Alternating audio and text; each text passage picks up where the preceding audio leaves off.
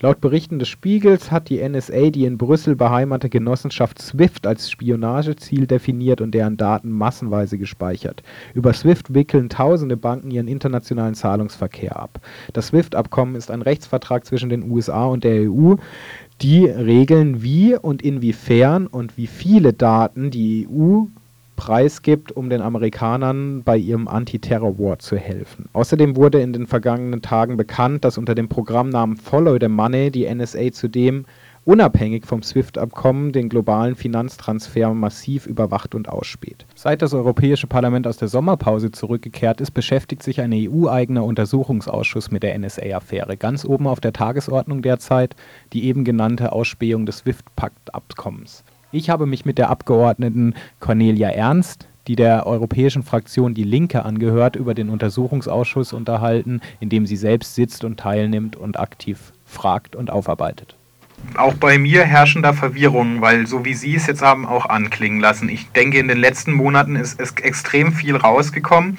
Ja. Jetzt steht dieses SWIFT-Abkommen irgendwie komischerweise total im Fokus, obwohl im Rahmen eines anderen Programmes mhm. eindeutig klar geworden ist, dass sowieso, was weiß ich, wie viel Millionen an Datensätzen, ich glaube 180 Millionen im Jahr 2011, äh, an internationalem Kreditverkehr ausgespäht worden, wo sich bei mir ja, irgendwie die Frage stellt, äh, warum ist jetzt dieses SWIFT-Thema plötzlich so ein hochsensibles, so, ja. wird aber im Vergleich zu den anderen Themen ja plötzlich so herausragend behandelt und es geht schon wieder so nach dem Motto, da gibt es einen bestehenden Rechtsvertrag zwischen EU ja. und USA, der wurde ja. jetzt gebrochen. Herr Albrecht von den Grünen spricht ja auch von einem offenen Rechtsbruch beispielsweise.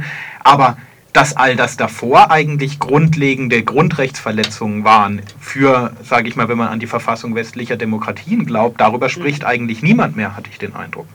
Ja, der Punkt ist, dass ich mit dem SWIFT-Abkommen, das wir alle natürlich nicht leiden können, ähm, oder jedenfalls die linke Seite des Parlaments, äh, dass wir eine, eine Einfallsmöglichkeit natürlich damit äh, gefunden haben, zu sagen, dieses SWIFT-Abkommen muss weg. Denn das hat ja zumindest, wenn auch lasche und längst nicht hinreichende Datenschutzregulierungen beinhaltet, die werden alle über den Haufen gefahren, interessiert keinen Menschen.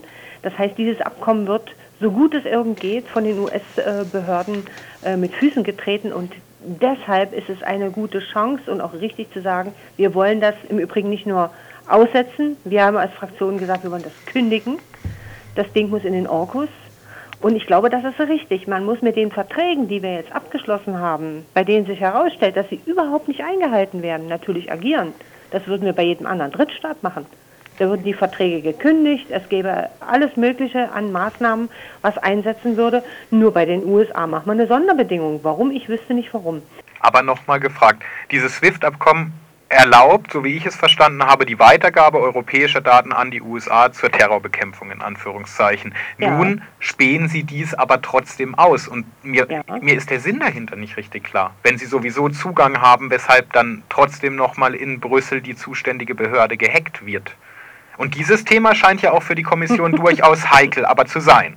Weil auch Sie genau. überlegen, dieses Verfahren einzustellen und so weiter. Ich gehe jetzt mal, so wie Sie es gerade auch nochmal stark gemacht haben, davon ja. aus, dass die Linke nochmal ganz eigene Gründe hat, warum sie prinzipiell dieses Abkommen ablehnt. Aber die Kommission ist da ja jetzt plötzlich auch sehr besorgt und mir wird nicht richtig klar, warum sie jetzt plötzlich so besorgt wird, wenn es um SWIFT-Abkommen geht, aber bei so da Sachen wie, dass beim Guardian die Festplatten zerhauen werden oder auch vor die massive Bespitzelung, dass das eigentlich eher runtergespielt wurde von Seiten der EU-Kommission. Währenddessen ja. man jetzt plötzlich ganz aufgeschreckt ist und plötzlich ja, ja darüber debattiert. Ja, das ist natürlich klar. Äh, ähm, wir haben bei dem SWIFT-Abkommen etwas in den Händen. Das ist nämlich abgeschlossen worden zwischen den USA und der EU. Und es hat bestimmte Regeln, zum Beispiel bis zu fünf Jahre Speicherungen, von Bankdaten. Das kann an bestimmte Behörden nur weitergegeben werden, eben den, äh, das Finanzministerium beispielsweise. Ne? Also dafür gibt es Regeln. Das finde ich alles unsinnig und ich finde den Gesamtvertrag äh, äh, völlig hinlänglich, aber das ist überhaupt nicht wichtig. Wichtig ist, ein Vertrag zwischen zwei Partnern ist gewissermaßen einseitig ausgehebelt worden und zwar komplett. Also ist das ein Grund, äh, natürlich über die Weiterführung des Vertrages nachzudenken. Und kommt hinzu, dass auf andere Art und Weise, äh, beispielsweise durch die, die, eben durch die Geheimdienste nun tatsächlich sämtliche Daten auf andere Art und Weise sowieso äh, ans Tageslicht gefördert werden, an US-Behörden, dann äh, zeigt sich auch, äh, dass es sinnlos ist, ein solches Abkommen zu haben. Es sind also zwei Ebenen. Das eine ist der Rechtsbruch, der klare Rechtsbruch, auf den muss reagiert werden. Wenn das die EU nicht macht, ist das ein Präzedenzfall. Es muss darauf reagiert werden. Und insofern äh, äh sehen wir eine Möglichkeit äh, in der Diskussion um SWIFT hier tatsächlich ähm, die Kommission in Richtung äh, wenigstens Aussetzung von SWIFT zu drängen.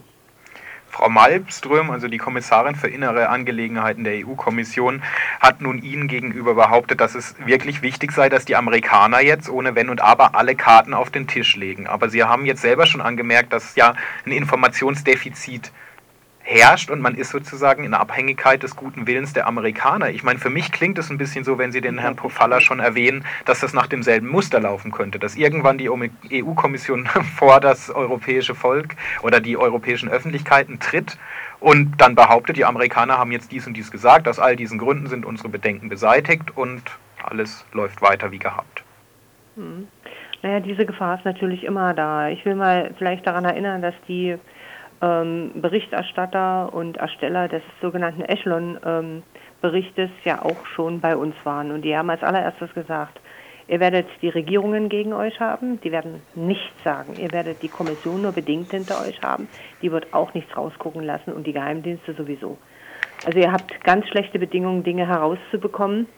Äh, das ist klar. Ich erwarte auch nur ein begrenztes Engagement von der Kommission, aber es wird von uns abhängen, inwieweit wir drängen und uns äh, an ein paar Punkten äh, über die Fraktionen hinweg einig sind äh, und darauf bestehen.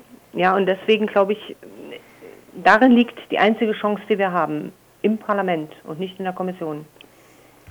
Jetzt die vergangenen Tage Revue passieren lassen. Gibt es Dinge, die gut laufen im Ausschuss?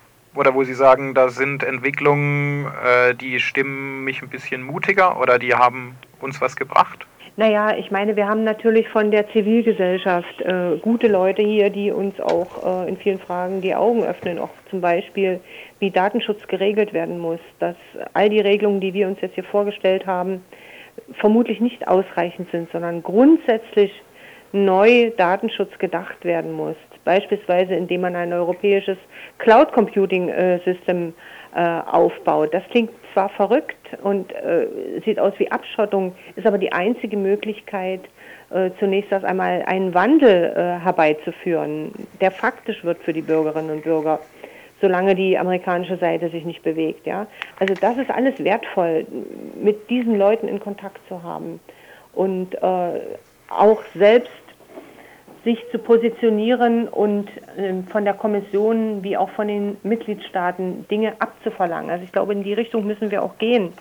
Wir müssen über Geheimdienste und ihre Kontrollierbarkeit ernsthaft diskutieren. Das können wir alles machen. Wir können da wirklich Motor sein einer Diskussion, die überfällig ist.